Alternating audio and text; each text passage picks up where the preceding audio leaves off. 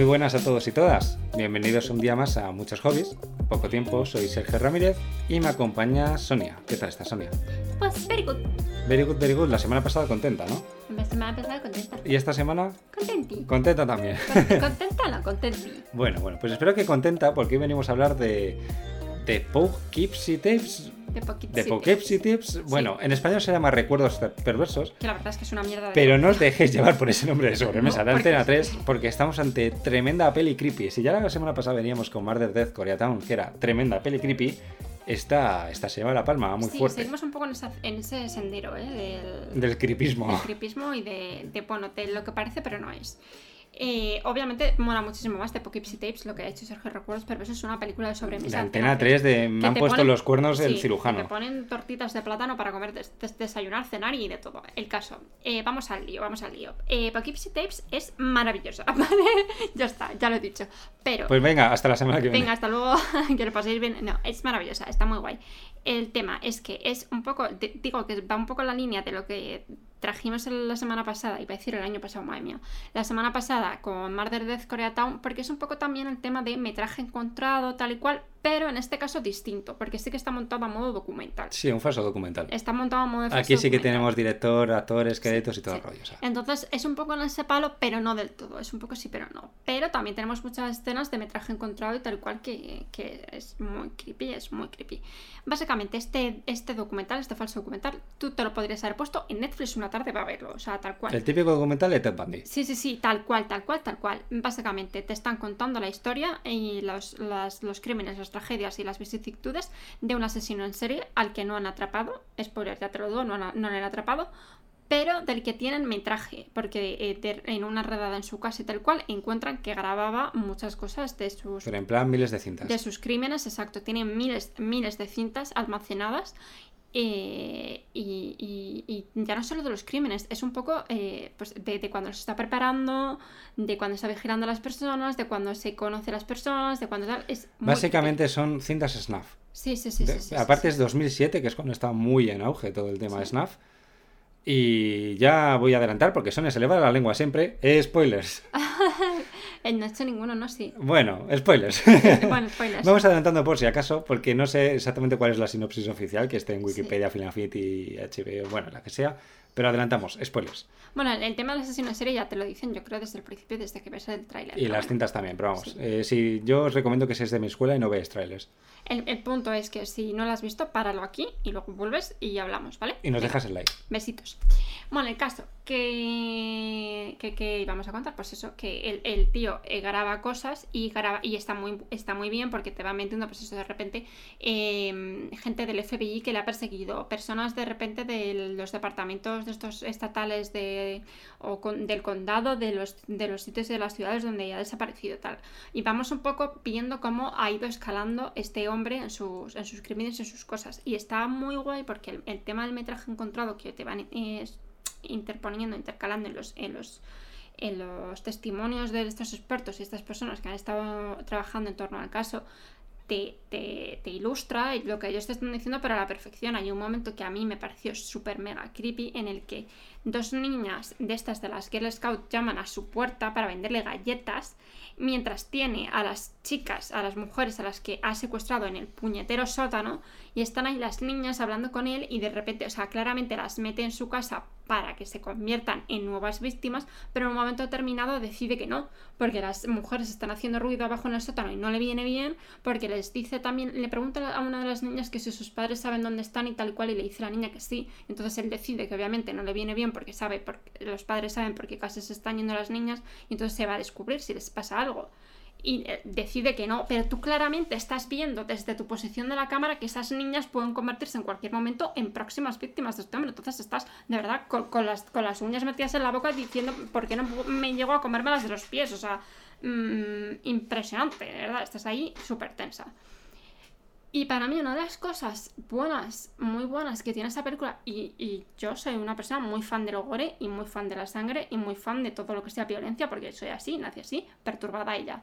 Pero el caso es que sin mostrar violencia explícita más que en contadas ocasiones, Y muy contadas y tampoco se ve gran cosa. O sea, es más lo que tú te estás imaginando que está pasando que, lo que Que ves lo que en se ve. pantalla, porque lo que ves en pantalla lo ves de fondo y difuminado. Sí, y, en, y en muy contadas ocasiones, sin recurrir a esa violencia, a ese gore y a ese sanguinarismo que tú- todos asociamos con un asesino en serie que además te lo están contando que tortura y que maltrata a sus víctimas, que las tienes con- eh, encerradas en, en un sótano y tal cual, y luego hablamos de la, de la chica esa que se queda como trofeo y tal cual, bueno, eh, que, te estás imaginando ahí un- un- una vorágine de violencia, dolor y sangre y vísceras todo esto, no tiene nada que ver. O sea, con muy poquito, con muy poquito consigue lo que, lo que decía Sergio, consigue que tú seas la, la- la persona que vaya rellenando esos huecos de lo que te están dando y que realmente te, te estés en una situación de pánico constante y una situación de incomodidad y una situación de Dios mío, qué terror, pero sin enseñarte sin recurrir a una violencia extrema, ni una violencia de gore, ni, una, ni, a una, ni a un chorretón de sangre en la cámara, nada de eso, ¿sabes? Entonces, para mí es uno de los pros y uno de los puntos fuertes de esto que con muy poquito consigue decirte mucho. Sí, y, y sobre todo una peli de estas que se trata de, pues, un poco del rollo snuff, obviamente, no son cintas reales. Pero es que es, que es eso, no, no se ceba, te lo estás imaginando tú todo, o sea, no es Sau enseñándote cómo le sacan uno los dientes, no, aquí tú te estás imaginando que le están haciendo eso por los gritos o, o por nada realmente, porque simplemente tú quieres que hagan eso ¿no? inconscientemente. Es, es una peli muy loca, muy, muy loca, muy, muy perturbadora. Y, y bien montada también, porque el, el intercalado del documental hablan con, con víctimas, con familiares. eh.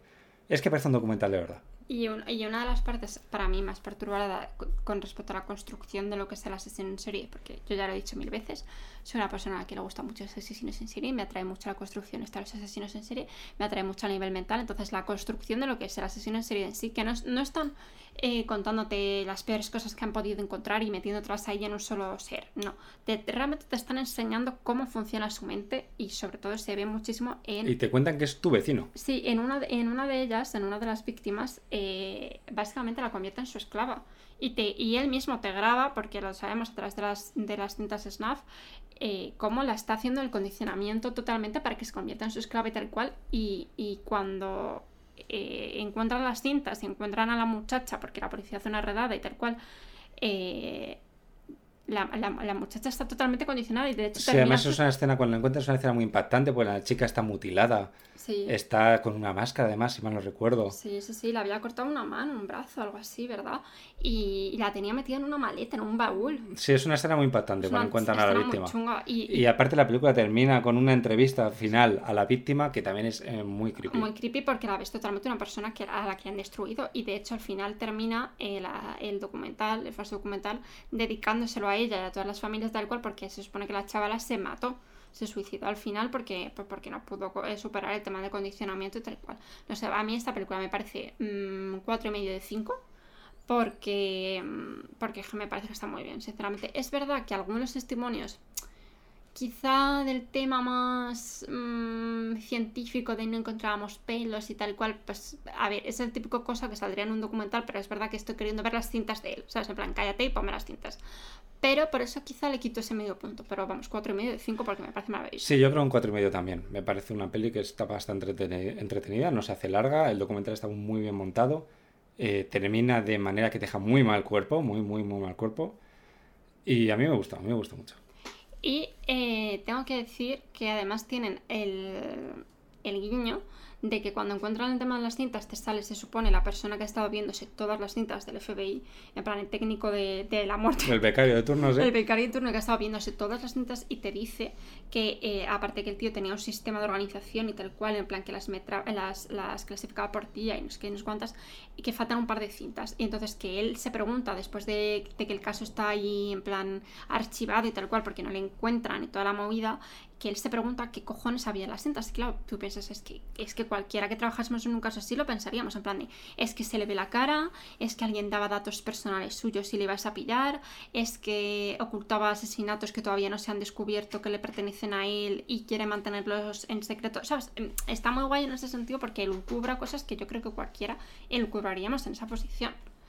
Y yo para mí, la única, la única pega que le tengo que poner a esta película es el efecto que tienen algunas cintas, algunas imágenes de, del asesino en serie del- del- de la cinta Snuff, que es psicodélico de cojones y en ocasiones me resultó incómodo de ver. Yo soy una Sí. persona muy miope y no sé si, influye o no influye, pero me resultó muy Yo creo que esa es la mayor pega, que a veces le ponen un efecto a las cintas que es incómodo. Sí, es, incómodo. es, es un efecto de estos es típicos cosa, de- cosa que no pasaba, por ejemplo, la de la semana pasada en Models de Coronatón, que era una imagen muy limpia, pues una imagen de Sí. cámara normal, no tenía efectos especiales Sí. raros. Es que es un efecto como de, de rebobinado chungo, de que la han rebobinado y desrebobinado muchas veces, pero que resulta incómodo de ver. Ya digo que yo, que soy una persona que tiene miopía, me resultaba incómodo de mirar en algunas ocasiones a nivel de, de colores, nivel de, visualmente, coño, de, de- me está resultando incómodo al ojo, ¿sabes? Y, me está sacando un poco del tema de, lo que me está contando, de que me está enseñando que está aquí mirando a esta víctima que la quiere pillar y que tal cual, y que la está engañando para llevarla no sé dónde, y es como, Dios, es que quiero que se quite ya. Y por, por suerte no está en todo el metraje, sino que son en, de repente en distintos, eh, en distintos momentos de eh, las cintas. Pero tengo que decir que para mí es el gran pero de, de esta, de esta cinta y el gran contra que le pongo que no me gustó nada ese, ese, ese efecto, de verdad no me gustó nada, pero también entiendo que esto es Minnesota y estábamos jugando ahí con el, yo que sé, con el Windows Movie Maker y, Sí, sí, había que meter todos los efectos del y había que, meter todo- había que meter un efecto porque si no al final pues eso, te quedaba un documental, pues rollo documental. Entonces le tenías que meter un, un efecto para que vieses que no es un documental, que es una película, yo que sé. No me gustó mucho, pero el resto de la peli, yo para mí, si la podéis ver, la recomendamos de Poughkeepsie Tapes, eh, perversión nocturna, perversión, perversión infernal, no sé. por- Recuerdos perversos, per- pero per- vamos. per- vamos, de Tapes, si pones de Aprended inglés mejor que, Sí, que sí, recuerdos sí. perversos. o sea, The Poughkeepsie Tapes eh, la recomendamos muchísimo y, y nada, la verdad es que está muy bien. Y poquito más, nos ha gustado, cuatro y medio los dos. Sí. Y nos vamos a ir despidiendo hasta la semana que viene. ¡Oh! La semana que viene vendremos con mucho más. Muchas gracias a todos por estar ahí. Nada, Muchas gracias a. Sonia a ti también. A ti. Y nos vemos dentro de muy poquito. Hasta luego. Hasta luego.